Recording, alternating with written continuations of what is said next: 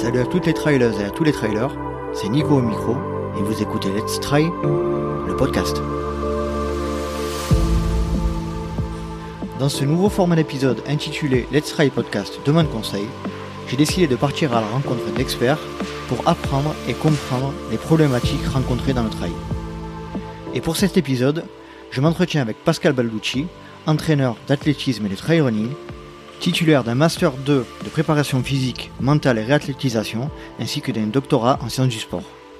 Il écrit depuis 2007 pour Trail Endurance Mag, pour VO2 Mag et le PAP Info. Et aujourd'hui, nous allons évoquer le sujet suivant. Comment maintenir un niveau de motivation suffisant dans les conditions d'incertitude que nous traversons? Je vous souhaite à toutes et à tous bonjour, bonne écoute. Je suis de nouveau avec Pascal Balducci. Pascal, salut Salut Nicolas Comment vas-tu? J'espère que tout va bien. Écoute, ça va, ça va bien. Pour moi, il fait beau, soleil, donc c'est parfait. D'accord. Euh, pour resituer encore de nouveau un petit peu le contexte, on est toujours en, période de confinement euh, Covid-19. Euh, on va aborder un nouveau sujet pour cet entretien qui est comment entretenir la motivation en cette période compliquée. déjà, j'aurais une première question à te poser, Pascal quels sont les premiers retours des, personnes que tu coaches, des athlètes que tu coaches et le, ton ressenti par rapport à leur, état, leur état d'esprit, pardon? Euh, très bonne question parce que c'est euh, en fait c'est quelque chose qui évolue euh, là depuis hein, quelques semaines de confinement. donc dès qu'on est rentré en confinement, en fait, la plupart des athlètes sont restés sur leur dynamique en fait de de, de, préparation à la compétition. On a commencé la peur des compétitions. Certains étaient au, Ventoux où ils ont, ils ont pu courir. Euh, d'autres euh, Transgran Canaria par exemple. Ça, c'est des courses qu'on puisse faire, les dernières courses. Donc, ils sont restés sur cette dynamique-là, voilà, en pensant que de toute façon, ça allait pas durer, et que on allait pouvoir passer à autre chose, et que peut-être les courses pourraient reprendre en mai. et, comme, comme tout le monde exactement. Et puis petit à petit, on s'est aperçu que la problématique était quand même bien différente, que les courses commençaient à s'annuler, avril, mai, euh, et maintenant en juin, il n'y en aura quasiment pas non plus, il n'y en a pas de toute façon. Et on ne sait pas si on aura en juillet et en août. Enfin, pour l'instant, on commence à en reporter en juillet, mais il y a encore beaucoup de risques associés à ça, donc on ne sait pas trop. Euh, donc c'est vrai que les athlètes euh, ben, commencent à à évoluer un petit peu mentalement par rapport à ça. Euh, certains se disent, bah voilà, que la saison 2020, elle est un petit peu, euh, elle est un petit peu ratée, euh, voilà entre guillemets, quoi. C'est comme ça, il va falloir faire avec. D'autres se projettent sur le, quand même la fin d'année. En fait, tout dépend de la, la, planification de course de chaque athlète. Ceux pour qui, ben, l'année, le, le, sommet de l'année, c'est l'UTMB, pour eux, ça va être très compliqué, c'est évident. Et puis, on a d'autres athlètes qui ont des saisons jusqu'en octobre, novembre, avec encore des gros objectifs. Euh, je pense, voilà, j'ai des jeunes pour, il y a les championnats du monde de course de montagne qui sont toujours en fin d'année, par exemple. Ça, ça devrait être maintenu. Euh, peut-être Sierzinel qui serait maintenu, des choses comme ça, mais on sait pas trop. Donc vraiment, d'un athlète à l'autre, c'est variable, mais tous ont quand même bien évolué euh, par rapport à cette saison et à leurs objectifs. Aujourd'hui, ils sont conscients que que la saison 2020 sera compliquée, quoi. C'est ça que tu, c'est ça que tu nous dis, que tu ressens. Exactement. Elle est compliquée. Pour certains, elle est, elle est, elle est même euh, quasi finie, on va dire. Et puis pour d'autres, euh, ils savent pas encore, ils savent pas trop comment ils vont rebondir. Mais en tout cas, je crois qu'ils ont tous maintenant pris acte de ça. Et euh, voilà, ils se disent qu'il y a des choses en effet plus importantes hein, que, mhm. que ces compétitions-là, et que l'an prochain, euh, les mêmes compétitions reviendront et qu'on pourra s'y préparer encore de nouveau. Mm. J'aimerais savoir comment tu réagis toi euh, par rapport à eux, euh, par rapport à leur euh, questionnement, étant donné qu'on est dans le flou artistique le plus complet. quelle est ta position, quelle est ton attitude?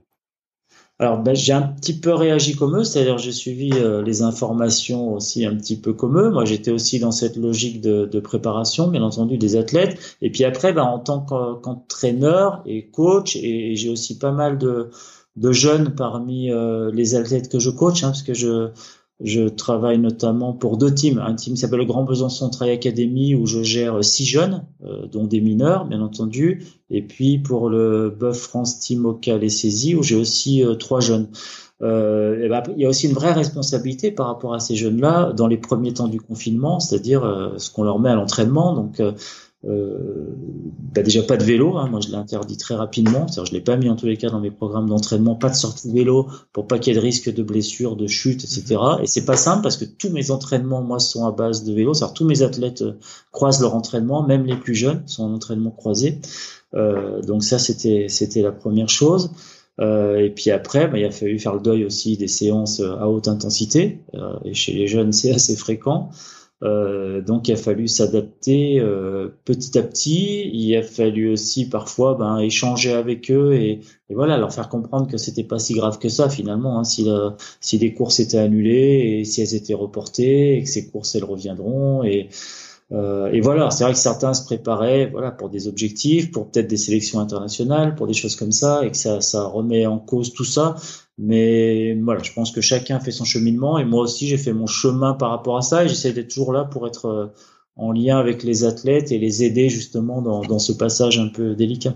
Euh, quel conseil tu donnerais toi à notamment des, des, des pratiquants euh, de, de milieu de peloton ou de fin de peloton pour garder une certaine motivation à pratiquer leur sport euh, sans avoir sans qu'ils aient la possibilité de se projeter sur des, objectifs bien concrets. Alors c'est une très bonne question et, et je pense que c'est important du coup parce que chacun va se rendre compte dans cette période-là particulière euh, justement de, de, la nature de, des motivations. Et ça, c'est important parce que souvent, on n'y réfléchit pas en fait. Hein. On pratique, euh, on est poussé par une certaine énergie à pratiquer, mais on se pose jamais les questions finalement pourquoi on pratique. Quand on pose la question pourquoi tu cours, euh, généralement, les gens ils sont pas trop capables de, de répondre et c'est assez intéressant. Et en fait, si on s'intéresse aux motivations, euh, et, et, ça permettra de répondre à la question. En fait, il y a eu énormément de recherches là-dessus, mais il y a deux types de il y a deux grands types de motivations. Ce sont les motivations qu'on appelle extrinsèques et les motivations intrinsèques. Tout ce qui est extrinsèque, c'est tout ce qui va être en dehors de soi. C'est-à-dire, je pratique, euh, voilà, pour la, pour un peu de reconnaissance sociale, peut-être pour gagner des primes, pour qu'on parle de moi d'un jour, des choses comme ça. Et puis, euh, mais c'est pas celle qui nous intéresse nous en tant qu'entraîneur. Et puis il y a les motivations intrinsèques. Alors c'est celles qui sont euh, notamment les motivations, bah, le plaisir. Je pratique parce que ça me fait plaisir de courir parce que j'y trouve, euh, voilà, pour moi personnellement, et, là ça n'a rien à voir avec les autres.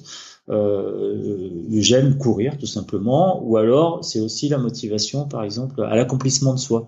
Je fais ce sport parce que je m'accomplis, parce que j'arrive à me dépasser, parce que voilà. Et ça, c'est des choses qui sont euh, qui sont ancrées en soi, et c'est justement encore une fois sur ces motivations là qu'il faut se baser. Si ces motivations sont pas là, en fait, on s'aperçoit que l'activité, euh, elle s'arrête. Moi, j'ai connu ça avec des athlètes élites, par exemple, mhm. qui, euh, qui, chassaient les primes. alors, je parle pas dans, dans, le milieu du trail, mais dans le milieu de la, la course sur route, il y a quelques années, voilà, des coureurs qui chassent, euh, qui chassent les primes. Si d'un seul coup il n'y a pas de primes, bah, ils sont plus motivés. Par exemple, la course, ça les intéresse plus. S'ils si, peuvent plus gagner d'argent, finalement, la course n'est pas intéressante. Alors que quand on, on court pour le plaisir et pour l'accomplissement de soi, bah finalement c'est ça qui reste. Parce que même si on nous enlève la compétition alors la compétition bien entendu c'est une motivation hein, c'est là-dessus qu'on se projette et on va y revenir après. Mais mais la motivation première ça doit toujours être justement le plaisir et l'accomplissement de soi. Et même si on enlève la compétition du coup on a toujours plaisir à les pratiquer on a toujours plaisir à se faire du bien dehors à, à voilà à mettre son corps en mouvement. Parce que on sait très bien que ça met en route tout un système hormonal que ça fait du bien au corps à la tête et que c'est essentiel en fait euh, dans notre vie de tous les jours. Et ça, c'est une réalité, bien entendu. Hein, toute, euh, on en parle beaucoup actuellement, notamment chez les jeunes. On sait que la baisse d'activité physique, c'est un des grands mâles de notre société, qui est responsable de, de tas de maladies de civilisation comme le diabète, comme euh, l'obésité, euh, voilà, la tension artérielle, différentes allergies. Euh, voilà, il y a tout un tas d'études maintenant qui montrent ça, qui montrent que voilà, nos jeunes ont, perdu 25% de leur capacité euh, physique cardiovasculaire en, en une génération. Euh, et ça, c'est une méta-analyse sur. Euh, c'est énorme, 25% de la capacité. De la qualité physique, c'est autrefois quand, en gros, alors les études viennent un peu de, de tous les pays. Euh, du monde industrialisé et autrefois quand les jeunes mettaient voilà, 3 minutes pour faire un 800 mètres, ben aujourd'hui ils mettent 4 minutes pour faire un 800 mètres. En ce sens-là qu'on a dit qu'il y a une perte de 25%.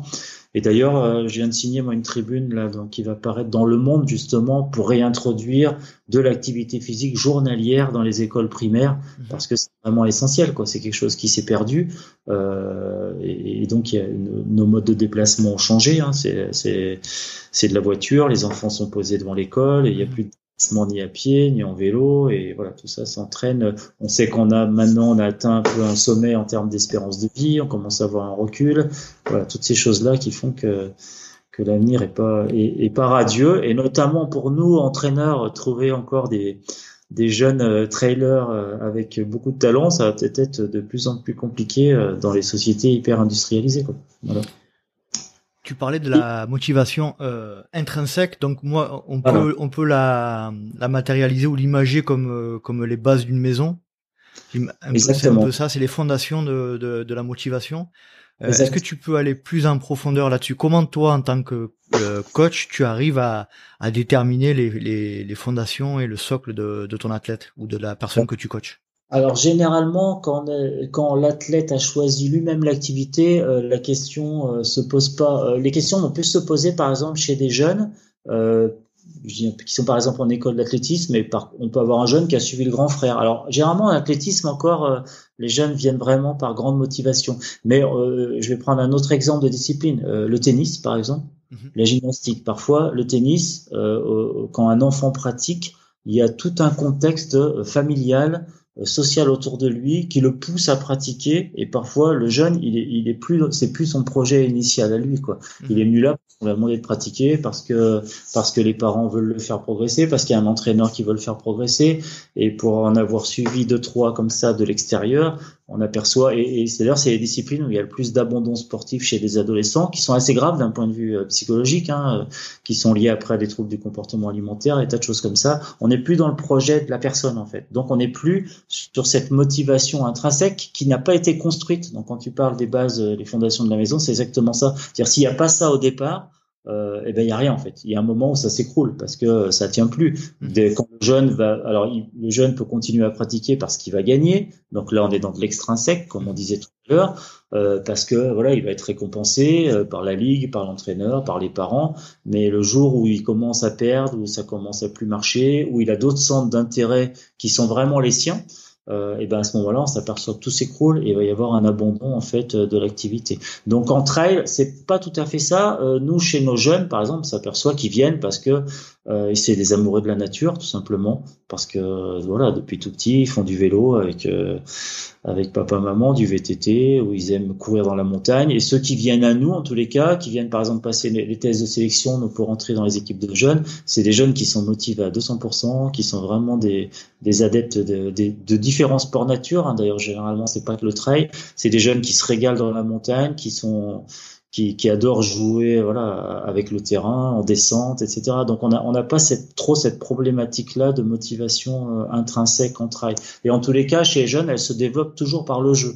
Ça c'est évident. C'est-à-dire pas de pression mhm. euh, du jeu. Et si on veut dire pas de pression ça veut dire aussi limiter les compétitions. Ça c'est une donnée fondamentale. Alors euh, en trail, les jeunes encore pas possibilité d'en faire trop, mais, euh, mais en athlée, oui, par exemple. Et c'est fondamental. On s'aperçoit que les jeunes qui ont beaucoup pratiqué de compétition, euh, ben justement, dans les jeunes catégories, sont pas ceux qui performent ensuite dans les plus grandes, dans les, catégories euh, supérieures.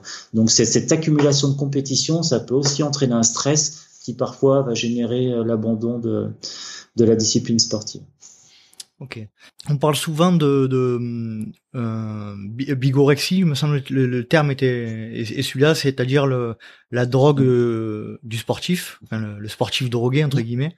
Euh, est-ce qu'aujourd'hui, avec la, la diminution de l'activité euh, physique liée, liée à notre pratique, est-ce qu'on peut considérer qu'il y a des risques inverses sur la psychologie?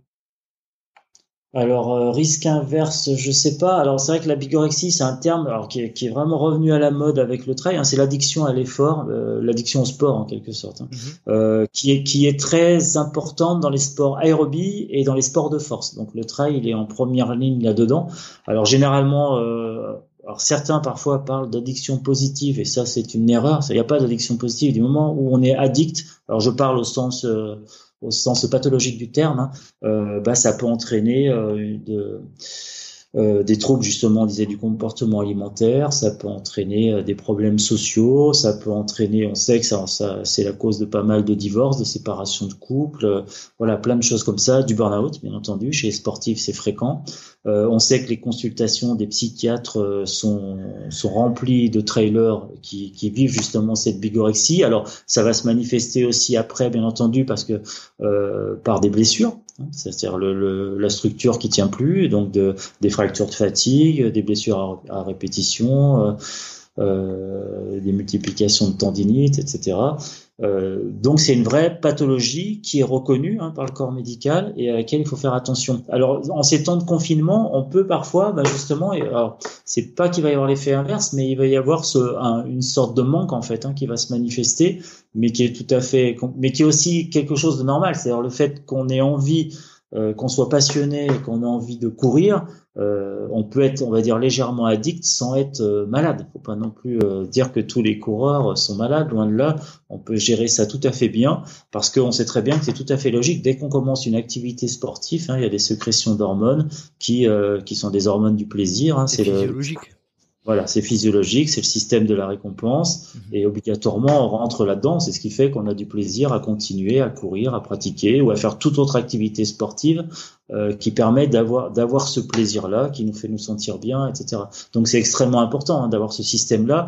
C'est après, à un moment, on peut basculer quand même du côté sombre de cette addiction-là quand on n'est plus capable de se maîtriser, quand on n'est plus capable d'observer des phases de récupération qui vont permettre à l'organisme de récupérer, au système musculaire, tendineux, de régénérer également. Il ne suffit pas de récupérer, il faut aussi se régénérer. Alors là, on rentre dans, les problématiques en fait de, de programmation d'entraînement, de planification, mais ça se voit là en fait hein, aussi euh, les addictions quand les personnes ne sont plus capables de s'arrêter, ne serait-ce qu'un jour pour euh, pour récupérer. Chez certains, on en est on en est à ce stade-là quoi. Donc euh, il est possible que on voit en effet des effets euh, bah, que les personnes se rendent compte un petit peu de leur addiction dans ces périodes de confinement. Après, quels effets ça va avoir? Moi, je pense que ça peut avoir que des effets positifs parce que peut-être certains vont justement dans l'obligation de, de, ne pas courir, vont peut-être s'arrêter un petit peu, puis voir que euh, ils vont peut-être revenir euh, très en forme assez rapidement. C'est souvent le cas. Hein. Beaucoup d'athlètes s'aperçoivent qu'ils obtiennent un pic de forme après une blessure. C'est-à-dire ils sont blessés, la blessure les a obligés au repos, un repos physiologique forcé quelque part, euh, et du coup quand ils reviennent, eh ben, au bout de quelques semaines de reprise, ils battent tout leur record, tout simplement parce qu'ils ont récupéré, ils ont régénéré quoi. Ils se rendent compte comme ça, mais c'est parfois c'est un petit peu tard. Donc c'est encourageant pour euh, pour nous tous qui sommes euh, qui sommes confinés. Euh, bah, je pense que ça peut être une expérience intéressante en effet d'un point de vue psychologique ce confinement, oui pour certains, je pense. En ce qui te concerne et par rapport à ta formation, l'aspect psychologique, donc tu es préparateur mental, il me semble si, si je dis pas de bêtises. Alors, j'ai fait en fait dans mon master 2, j'ai fait un master 1, master 2 à Lyon euh, de préparation physique mentale et réathlétisation. Et comme j'avais déjà un petit bagage en physiologie, on va dire, donc j'ai fait euh, le M1 et le M2 avec l'option préparation mentale pour apprendre un maximum de choses dans ce domaine. Après, c'est vrai qu'au quotidien, je, alors, je l'utilise toujours, bien entendu, avec, avec les athlètes, mais c'est pas quelque chose que je mets en pratique. Euh, euh comment dire que j'utilise vraiment à fond euh, et je fais pas que de la prépa mentale. J'ai pas les athlètes que j'ai qu'en prépa mentale, par exemple, parce que mhm. parce que j'ai pas parce qu'il y y a beaucoup d'autres choses à, développer. Mais on s'aperçoit que, euh, bien entendu, c'est un c'est un, un, paramètre clé de la performance, hein, les habiletés mentales. Et dès qu'on rentre un petit peu dedans, il faut bien se rendre compte que la préparation mentale, c'est un domaine largement aussi vaste que la préparation physique, que c'est un levier extrêmement important. C'est vraiment un catalyseur de la performance. Surtout et parfois surtout en ultra, mais même dans, mais même, euh, je vais dire euh, autant pas plus en ultra que sur 100 mètres en fait, hein, quasiment. Euh, c'est des habiletés après qui vont être différentes, comme les qualités physiques vont être différentes du court à l'ultra, les qualités mentales, les habiletés mentales peuvent être également différentes, euh, mais c'est vraiment un, un, levier extrêmement important et donc c'est pas quelque chose qu'il faut négliger. Euh, il faut pas être limité un petit peu par ça. Il faut pas hésiter justement à investir ce domaine de la préparation mentale, même d'un point de vue personnel, euh, pour aller un petit peu plus loin, pour comprendre comment notre corps euh, voilà réagit devant un obstacle. Hein. Là, on parle, on parle de sport, mais ça peut être euh, pour un examen. C'est exactement les mêmes mmh. principes. On parle des stratégies de coping, c'est ce qui s'appelle le faire face. Comment je fais face à une situation potentiellement stressante ce soit un examen, que ce soit une compétition, que ce soit un entraînement difficile, euh, et comment je fais face aussi à l'imprévu, comment voilà, comment je peux gérer un petit peu tout ça. Ça, c'est des choses qui s'apprennent, qui s'entraînent. Donc c'est c'est important à, à, comprendre ça aussi. Pour en revenir aux, pratiquants euh, tels que je suis, euh, comment quelle stratégie on doit on devrait euh, adopter pour euh, maintenir un niveau de motivation suffisant? Est-ce qu'il y a des clés à à, mettre en place euh, Imaginons qu'on a un moi par exemple j'ai personnellement mon objectif c'est l'OCC. Euh, imaginons que voilà demain on on, on m'annonce que l'OCC est annulé. Euh, quelle quelle comment dire quelle clé je dois mettre en place pour euh, pour maintenir une motivation suffisante? Alors très bonne question. Alors as raison de poser cette question parce qu'en fait dans, dans, la justement dans la préparation mentale, alors certains pensent qu'ils n'en font pas, mais en fait tout le monde euh, développe des habiletés mentales euh, certains de manière instinctive, certains sont naturellement aptes aussi d'un point de vue mental et d'autres sont inaptes. Mhm. Donc il y, a plus de choses à développer. On le voit très bien chez nos jeunes. Hein. Certains savent très bien se préparer à la compétition d'un point de vue euh, psychologique et d'autres sont en difficulté, sont en souffrance par rapport à la compétition. Donc c'est des choses qu'il faut prendre en compte, évaluer, comment on fait des évaluations physiques et après euh, et après mettre en place des, des procédés pour améliorer ça. Euh, et, et en fait, quand au tout début de saison et ça c'est toujours très important, de faire une planification. On en a parlé.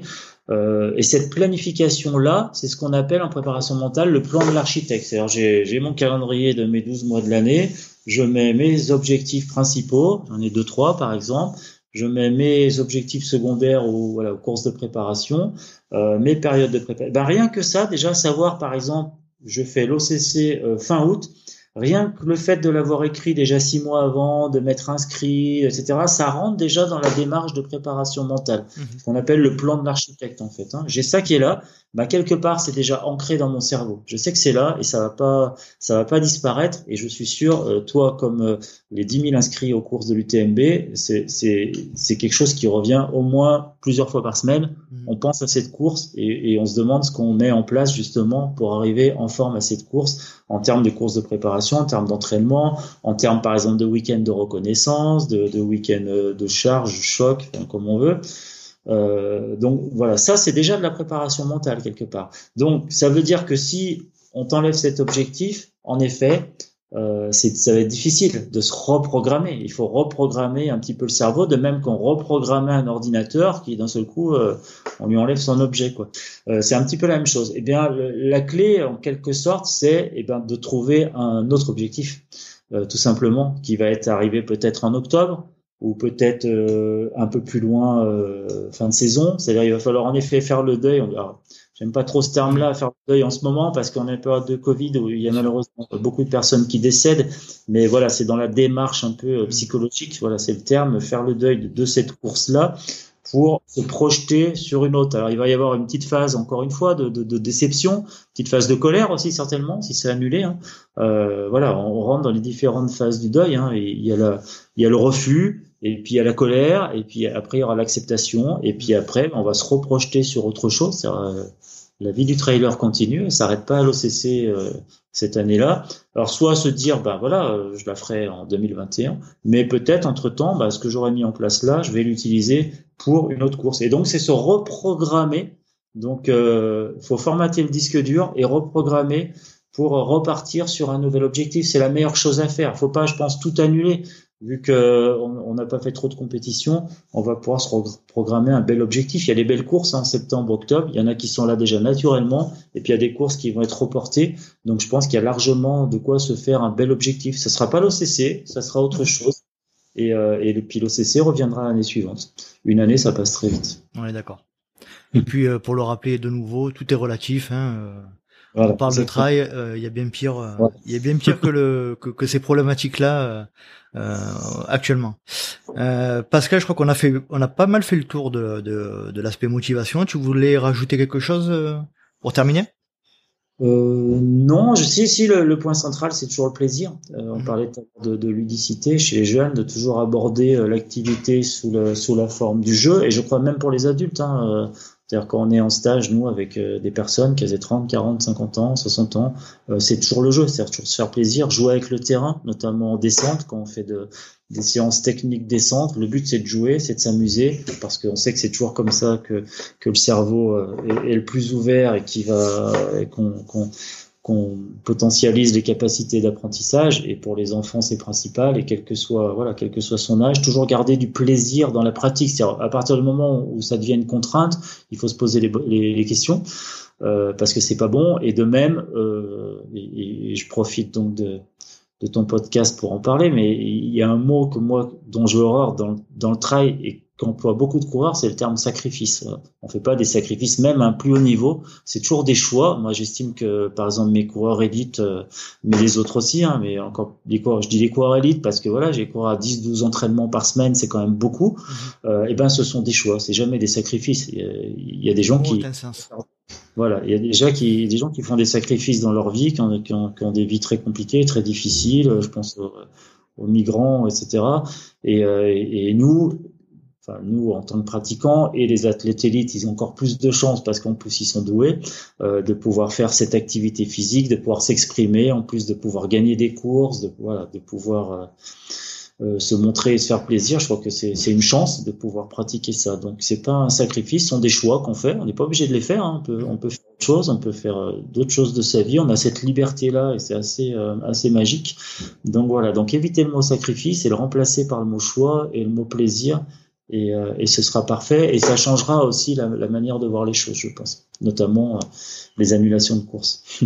Je suis absolument d'accord avec ce que tu viens de dire et c'est fort de sens. Euh, Pascal, bah, je te remercie énormément d'avoir participé au Let's Ride podcast et puis je te dis à très bientôt.